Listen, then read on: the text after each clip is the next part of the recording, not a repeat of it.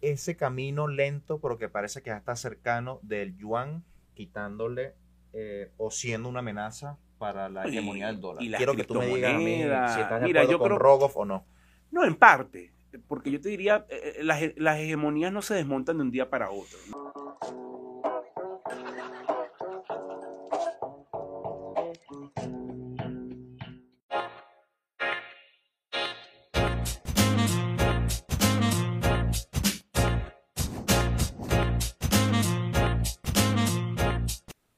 Buenas, buenas, queridos amigos, bienvenidos a un nuevo capítulo de Tertulia y Dinero, un podcast en donde tres profesionales apasionados por el mundo de los negocios conversan de manera casual acerca de temas de finanzas, economía e inversiones. Este capítulo, como siempre, es traído a ustedes gracias a nuestros patrocinantes, entre ellos BAM Plus celebra 15 años innovando en productos y servicios para sus clientes, junto a quienes impulsan a diario el crecimiento de Venezuela. Con BAM Plus hacemos país. Este podcast ya gracias a Binance, el mayor exchange de criptomonedas del mundo. Mucho más allá que un espacio para la realización de transacciones, ofrece un sólido ecosistema financiero. Y llega también gracias a la gente de Obelca, una empresa que tiene más de 10 años en el mercado venezolano, ofreciendo soluciones a sus clientes y dándole la vuelta a los Y en problemas época la de gente. I- ITF nuevo ayudan bastante. Sí, sí que es sí. así.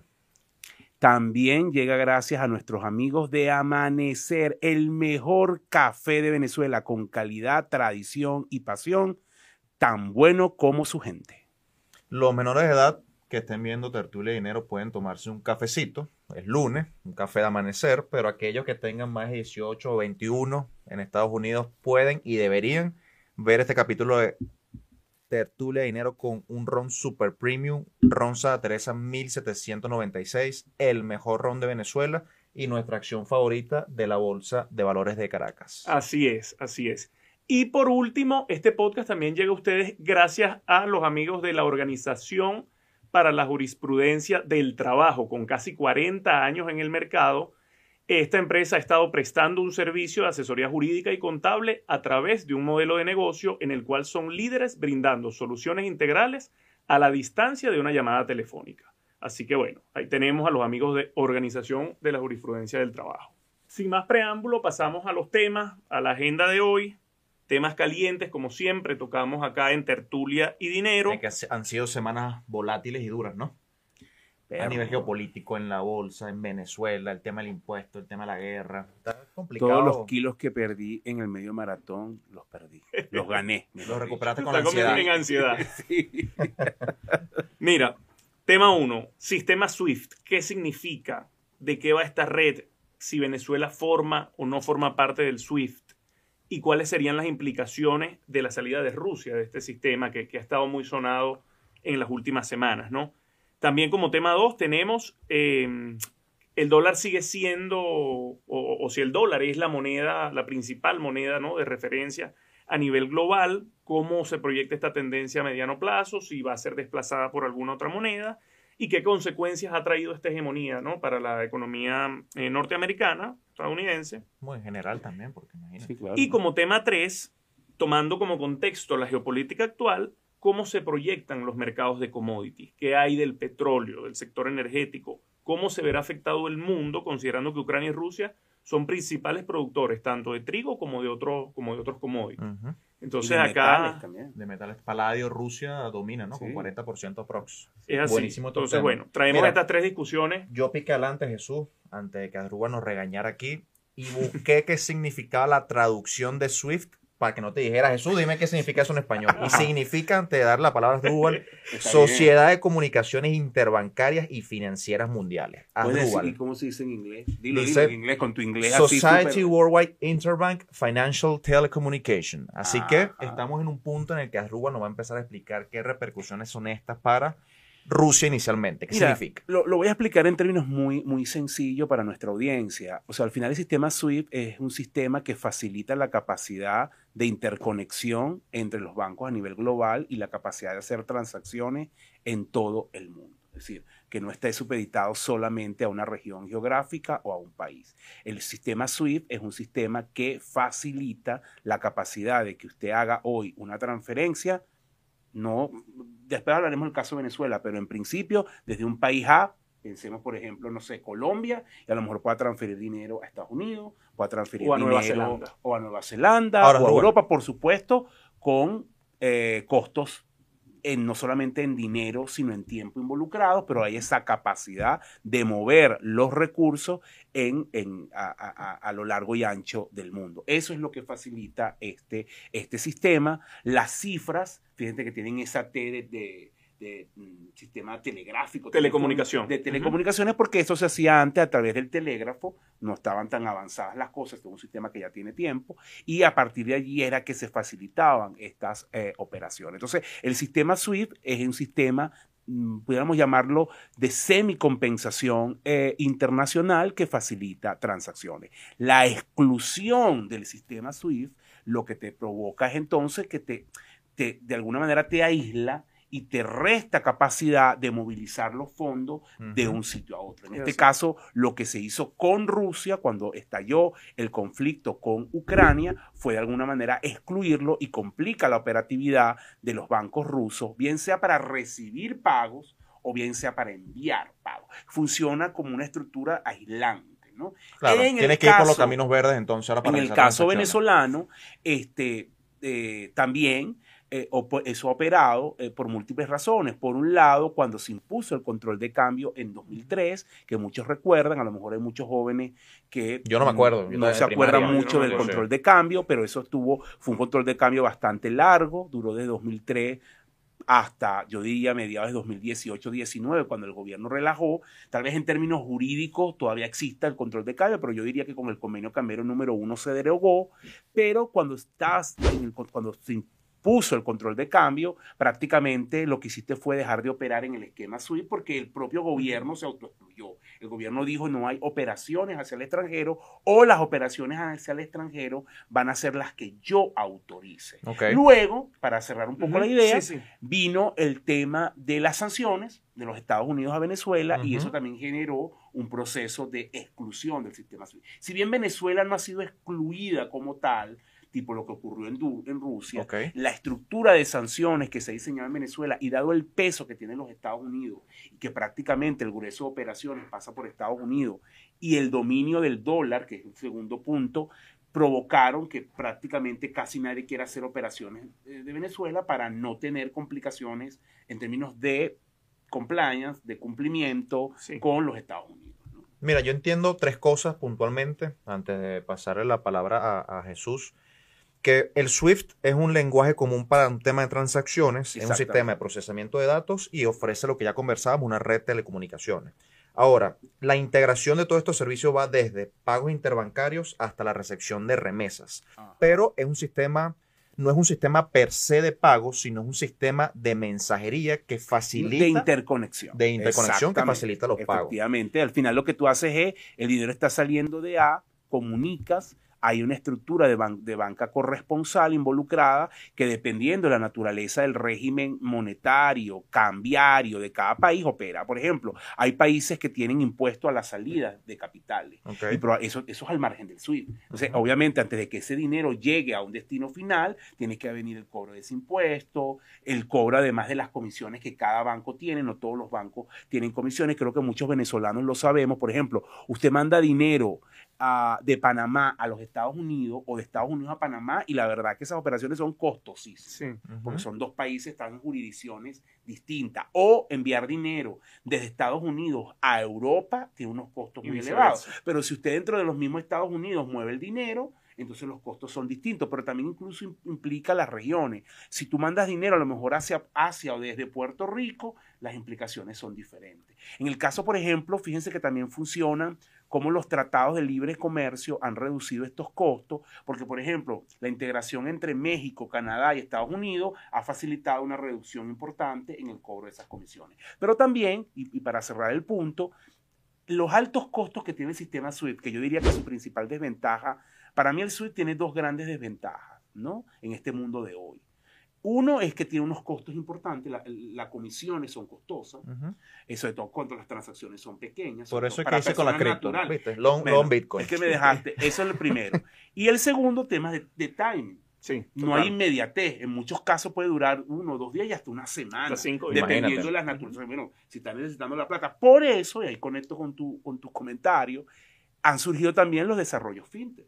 Claro. Porque las fintech han venido a competir y a mejorar el sistema SWIFT. Las fintech, entonces, ¿qué te hacen? A través de diferentes estructuras de wallet, eh, Finanza- solamente de finanza cripto, descentralizada. Sino exactamente, o de modelos financieros no bancarios, han logrado, por ejemplo, movilizar fondos en cuestión de segundos sin necesidad de, de estos costos transaccionales tan elevados y mucha gente ha optado por estos esquemas descentralizados o, o no dependientes de la banca y la banca ha visto allí pues un tema de que le están comiendo el, el mercado y por eso se han visto forzados incluso a reducir parte de estos costos transaccionales que tiene el movimiento de Ahora, transacciones. Adrubal, yo, revisé un par, eh, la verdad es que el tema del Swift para mí era algo nuevo y me e intenté buscar bastante información y, y- y documentarme un poco para la preparación del capítulo y encontré un dato que me pareció bastante interesante, que era que en 2014 se había planteado la posibilidad de sacar a Rusia por otros temas no relacionados a temas, Bueno, cosas recuerda- malas de Rusia. Y recuerda que Rusia también estuvo en, el- en esa época con el tema de la invasión a Crimea. Eh, y era ese punto.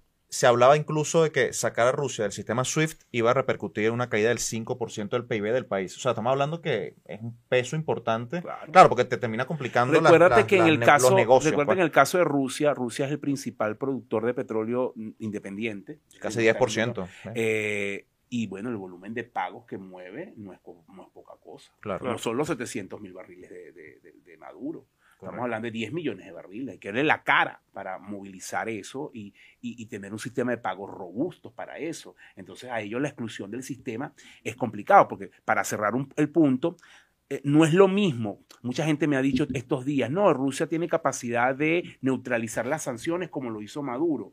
Por un lado sí, y por otra parte el tamaño importa.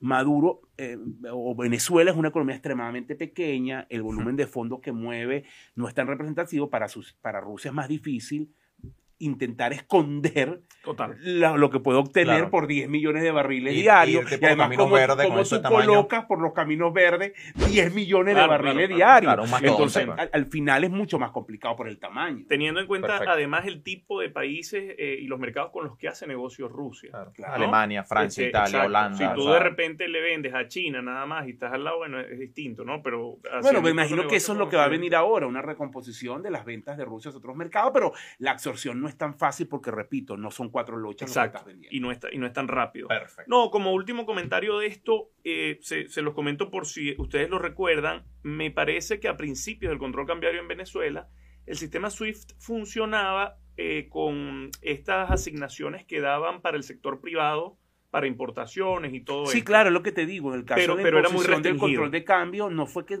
salimos total del SWIFT, sino que cada operación tenía que ser aprobada por lo que en ese momento era el organismo que regulaba todas estas eh, co- cosas, que es era CADIB. Era- era ¿No de de, esa- de ese organismo? Bueno, la Comisión del Régimen Cambiario Venezolano, ¿verdad? CADIBI, este, eh, eh, que O- monitoraba. José Miguel y yo estábamos muy muchachos. Ya en ese entonces Drubal era socio director de Coanalítica, un economista con trayectoria. Nosotros notada estábamos, trayectoria. nosotros estábamos entrando a la universidad cuando eso. Drubal.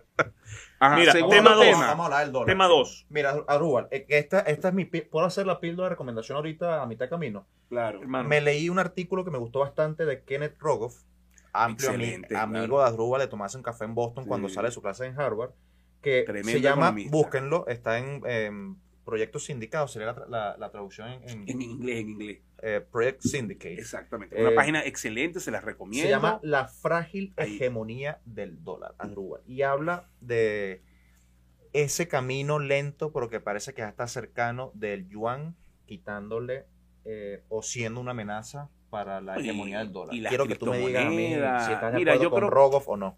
No, en parte. Porque yo te diría, eh, eh, las, las hegemonías no se desmontan de un día para otro, ¿no? O sea, ver la caída del dólar, que mañana a lo mejor tú y yo, en nuestra vida profesional, incluso no la veamos. No, y tenemos años oyendo Este, esto. Pero pues, el dólar obviamente domina más del 80% de las transacciones comerciales se hacen en dólares, eh, niveles importantes por encima del 50% de las reservas de los bancos centrales están en dólares, con lo cual entonces su significancia en el comercio, en la dinámica de las reservas, es decir, de la ejecución de políticas, de políticas monetarias de muchos países, eh, eh, es bastante amplia. Esto tú no lo desmontas de la noche a la mañana, además tiene que ver un poco con la propia naturaleza de la economía venezolana. Es muy difícil que China, con la naturaleza de su sistema financiero, de su estructura de comercio exterior y de balanza de pagos, pueda sustituir al pelo lo que es hoy Estados Unidos. Porque primero no es un sistema totalmente abierto, no es un sistema de libre movilidad de, capitales, este, no es un sistema donde el, el, piso institucional sea importante o sea robusto. Estados Unidos tú puedes tener puedes criticarle muchas cosas, tiene su propia dinámica, tiene incluso elementos de crisis importantes que hemos visto, sobre todo con la pasada eh, elección y el cambio de Trump a Biden, pero tiene una institucionalidad que sigue siendo sólida, tiene independencia de poderes, tiene un sistema judicial que tiene grados de independencia importantes y las empresas pueden sentir que sus derechos allí están protegidos. Con China la realidad es muy distinta. no, lo va, no, va, no va a sacar Alibaba a mitad de camino de este capítulo. Pero mira. bueno, pero lo que te quiero decir, yo no quería llegar ahí, tu mismo cuchillo para tu garganta. Yo no quería hablar no de dejar de. Entonces, pero este, lo que quiero destacar es que sí están ocurriendo cambios. Pero yo te voy a ser honesto, yo veo los cambios no tanto en China, lo veo en dos cosas que, que, van más allá de China. Uno son las monedas digitales que están desarrollando diferentes bancos centrales en el mundo, donde está China en su propio proyecto. Estados Unidos lo tiene, pero China está bastante avanzado. Tiene una gran cantidad de países que están avanzando en las llamadas monedas digitales, que, que es un nuevo nicho que se abre y que incluso compite también no solo con el dólar, sino con las cripto. El otro elemento es justamente todo el universo criptográfico de criptomonedas que también entra ahí en una dinámica muy particular. Y el otro elemento es justamente lo que hablamos con relación al SWIFT, que es esta estructura fintech o de servicios financieros no bancarios. Toda esa dinámica. Donde, donde cada día. Donde cada día hay más aplicaciones, y disculpa que te interrumpa, que, que tienen como su estructura paralela en distintas jurisdicciones y hacen que, quizás no inmediatamente, pero en cuestión de, no sé, 24 horas tú tengas dinero eh, de una jurisdicción a otra, incluso en tus bancos, ¿ok?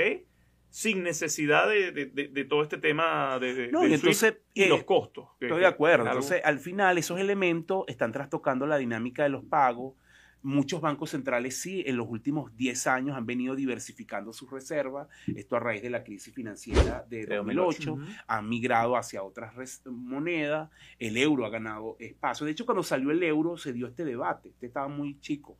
Este, yo también. Yo, yo, estaba viendo Dragon pero, Pero leí bastante. No, lo que te quiero decir es que cuando salió el euro, todo el mundo decía que el euro iba a acabar con el dólar, y fíjate lo que ha pasado, porque, porque también hay un elemento de liquidez y de dinámicas particulares del, del mercado europeo. Pero sí han, se han diversificado, las, las reservas se han diversificado en forma importante. Y también creo que hoy hay muchas críticas a eh, algunos la califican de irresponsable, yo no me atrevo a usar ese calificativo, pero todo lo que ha sido la política monetaria de la Fed desde el 2008 hasta acá y que incluso ha derivado en este pico inflacionario, muchos dicen, creo que hay mucha irresponsabilidad en el manejo de la divisa y de una divisa que además tiene escala global. Porque incluso, y esto es un argumento y con esto cierro, que aplica mucho en el, en el chavismo, ¿no? Y es, mira, Estados Unidos emite a granel emite y emite, porque es verdad, el, nivel de crecimiento de la expansión monetaria en dólares en Estados Unidos es brutal cuando tú ves el balance de la Fed, y la inflación no, no sube, porque de verdad que la inflación entre 2008 y hasta el año pasado no había subido. Entonces, ustedes que critican la emisión, ellos sí pueden y nosotros no. Por supuesto que, claro que efectivamente ellos pueden y nosotros no. Ellos son moneda de reserva. tienen un señorías internacional exactamente, que no tiene. Tú has dicho la palabra,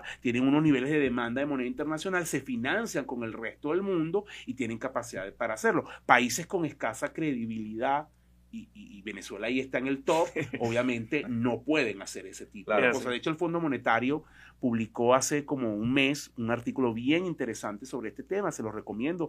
Eh, hay muy buenos artículos en el fondo, de verdad. Yo les recomiendo que se revisen el blog del fondo. Está en inglés, está en español. En inglés es más rico en artículos que en español, no los traducen todos, pero hay ahí de verdad una batería muy buena de artículos, sobre todo de la dinámica internacional. Y uno de los artículos que se publicó recientemente era cómo no puedes comparar la política monetaria de los Estados Unidos y replicarla a países que son emergentes o que tienen estructuras institucionales más débiles. ¿cómo se llama de nuevo el portal para ponerlo? El FMI, te metes en la página del FMI, Ah, del Fondo- del Fondo Monetario. Internacional. Incluso hay unos blogs muy buenos, hay muchísimos. Y tú te puedes Tú siempre suscribir al igual que por Twitter sí, lo- lo que más te yo lo que leo y tú te puedes suscribir y de verdad que tiene datos muy, muy interesantes. Sobre todo porque el fondo, obviamente, organismo internacional eh, global, eh, el nivel de data que maneja es impresionante Claro. y muchos de estos artículos tiene data que uno no conocía. Es así. Es así. Es así. Tema 3. Me, me- me gusta, me gusta la temática de hoy porque al final están. No siempre tenemos temas que estén vinculados unos con otros. Exacto, concatenados. Aquí, aquí al final del día estamos hablando de un gran tema, ¿no? Mm. Considerando la geopolítica actual, ¿cómo se proyectan los mercados de commodities? ¿Qué hay del petróleo? ¿Qué hay del sector energético? Este conflicto Ucrania-Rusia, considerando que son principales productores de trigo, de metales, ¿cómo, cómo, cómo afecta, digamos, la dinámica global? Yo creo que en, en- para ser conciso y puntual, creo que en términos de expectativas, muchos de los peores escenarios están incorporados en los precios. O sea, se está viendo máximos en muchos de los commodities, como por ejemplo el trigo, que no alcanzaba desde la gran crisis financiera de 2008 precisamente, comentado ahorita Drubal, petróleo por encima de 105, 110 a fecha de grabación del capítulo de hoy. Eh, y ciertamente esa expectativa, cuando uno ve los rendimientos year to date a fecha de hoy, en, tres- en poco, un poquito más de tres meses, eh, casi 50% en, en- en- tan poco tiempo, ¿no? Eh, si miras el escenario macro que, que tenemos ahorita, o sea, si miras una comparación desde inicio de los 90 hasta inicio de esta década, tienes, como hablábamos estos días de los mercados emergentes y que seguramente va a ser un tópico que toquemos a futuro, esa comparación entre mercados desarrollados y mercados emergentes. Si uno mira con relaciones positivas entre mercados desarrollados o mercados de equities, por ejemplo, con mercados de commodities, es una correlación que es inversa. En cambio, la correlación que tienen los mercados de commodities con escenarios inflacionarios son correlaciones positivas. Entonces estás en un escenario de, uno, conflicto bélico, que siempre es gasolina para, para el fuego de- de- del tema de los commodities como un medio de diversificación, porque usualmente los activos como las acciones que son... eh, que forman parte de muchísimas carteras son gran- gravemente afectadas en este entorno. No, y porque también estos conflictos, perdona que te interrumpa, Tranquilo. José, estos conflictos se dan en países que son líderes en la producción de commodities. Sí, Total, también. Siempre. También. Sí. Entonces tienes conflicto bélico, tienes perspectivas de inflación, como comentaba ahorita Rubal, eh, por ejemplo en Estados Unidos por encima del 7%, lo máximo en 40 años. Y la gente sabe que en los últimos 10 años, o incluso de la gran crisis financiera, el mercado accionario en general, pero sobre todo el norteamericano, que es el que forma parte de la mayoría de las carteras, ha rendido muy bien. Entonces las personas están en búsqueda de diversificadores, pero también en búsqueda de rendimiento por fuera de lo normal. Claro. Entonces en el cóctel de conflicto bélico, alta inflación, eh, y este tema de búsqueda de, de- de- de- de retorno, las personas empezaron a voltear su mirada hacia los commodities. No solamente en lo que ha pasado estos tres meses, sino desde el año pasado. Pero se han ido incrementando con los conflictos bélicos. Eh, yo traje dos preguntas que quería atajar a Drubal a ver qué me decía él. eh, porque ciertamente parte principal del tema de los commodities y su incremento sacando el conflicto bélico ha venido por parte del precisamente el tema que conversábamos ahorita en, en el segmento pasado de la política relativamente irresponsable de los principales bancos centrales, bajando las tasas de interés, llenando los mercados de liquidez y las personas buscando rendimiento por fuera de los activos tradicionales. ¿Cuánto nos ha costado a Drubal en términos de commodities, que al final está incrementándose a un ritmo acelerado, el querer, o, cuánto nos costó más bien, el querer mantener la demanda agregada durante la crisis del COVID en términos de precios de commodities? Bueno, yo te diría que, que al final eh, ese es un tema difícil de calcular global, porque cada país tiene dinámicas importantes. Por ejemplo, los países más pobres, mercados emergentes, el, el- el peso de los commodities de alimentos es muy alto. En países desarrollados es la energía probablemente, Mm, porque bueno, un uso más intensivo de energía, de vehículos, Claro. de calefacción, etcétera, ¿no? Entonces, pero efectivamente queda claro que si, si hubo un efecto, porque además hay otros elementos involucrados. En el caso del petróleo está lo que pasó con el esquisto.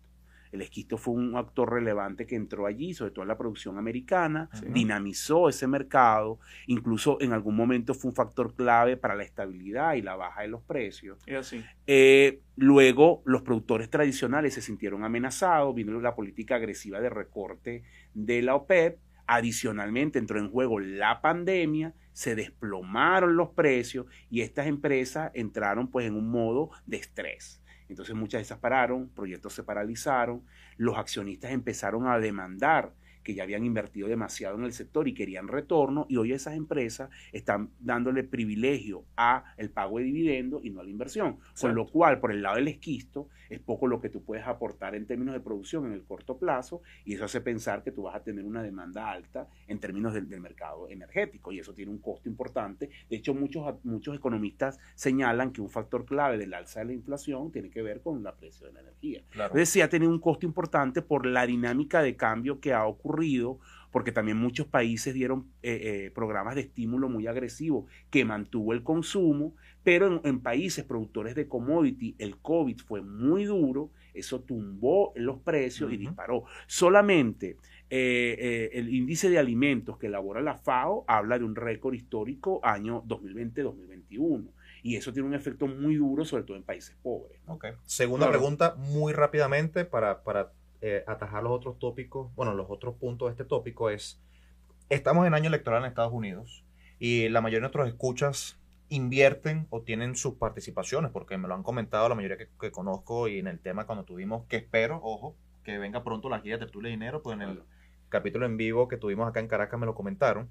Eh, en un año electoral, en un año eh, donde capaz la Fed ahora con el conflicto bélico no tenga que ser tan agresiva, a pesar de que el mercado de futuro está descontando un incremento de 50 puntos, de 50 puntos básicos para las tasas federales ahorita en marzo.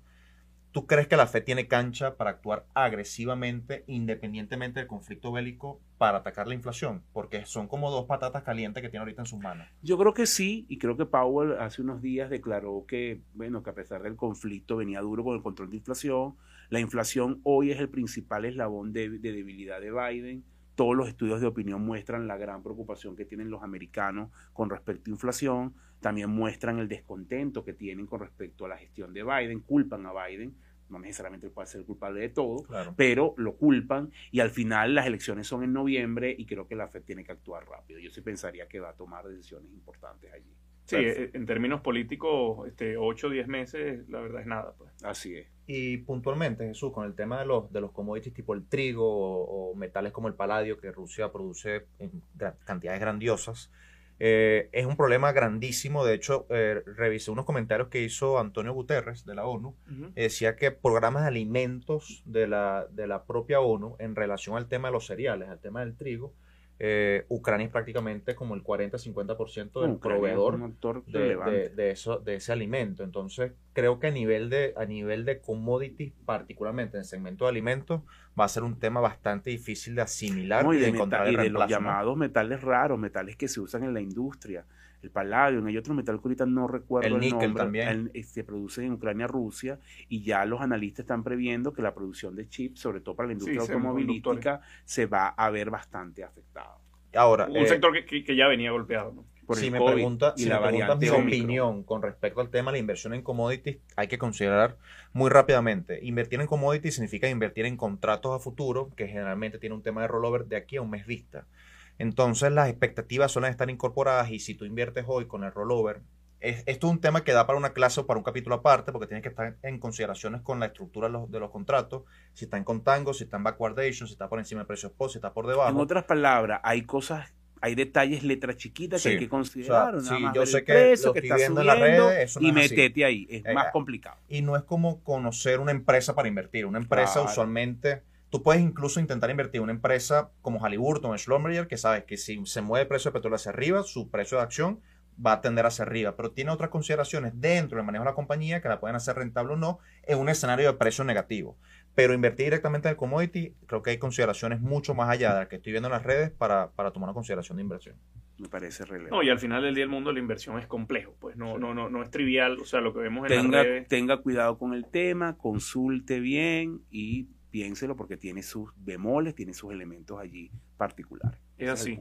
Faría, si nos repites la píldora de, mitad de, capítulo. Sí, el artículo de Kenneth Rogoff 2021, La frágil hegemonía del dólar, y echan un ojo al blog del IMF que comentó a para, bueno, creo que vale la pena siempre estar actualizado con estos temas. Sí, generalmente, en, en general, para cerrar, eh, los multilaterales tienen muy buenos blogs. Tanto el, el, el mejor para mí es el del FMI, el Banco Mundial también lo tiene, la CAF lo tiene, CEPAL lo tiene, el BID lo tiene, y hay muy buenos artículos. Son gratuitos, son, lo puedes leer. No es como pagar la suscripción de The Economy, otras cosas que yo sé que para mucha gente es plata. Bueno, ahí hay una, una batería de artículos gratuitos de libre acceso que te pueden ayudar a, a entender muchos temas. Es así. Una maravilla ese blog de la CAF. Buenísimo. Eh, Estamos listos. Señores, Listo. Queridos amigos, esto fue Tertulia y Dinero, un podcast en donde tres profesionales apasionados por el mundo de los negocios conversan de manera casual acerca de temas de finanzas, economía e inversiones. No se olviden suscribirse al, al- al canal, Y seguirnos, comentarios. seguirnos en redes sociales, arroba tertulia y dinero en Instagram y en Twitter. Por acá, arroba Jesús Leonet en Instagram y en Twitter. Arroba JM Farías U en Instagram y en Twitter. Arroba AR Oliveros en Instagram y Twitter. Comenten, compartan y ya saben. Nos vemos el próximo lunes. Nos vemos en redes sociales. Chau, chau.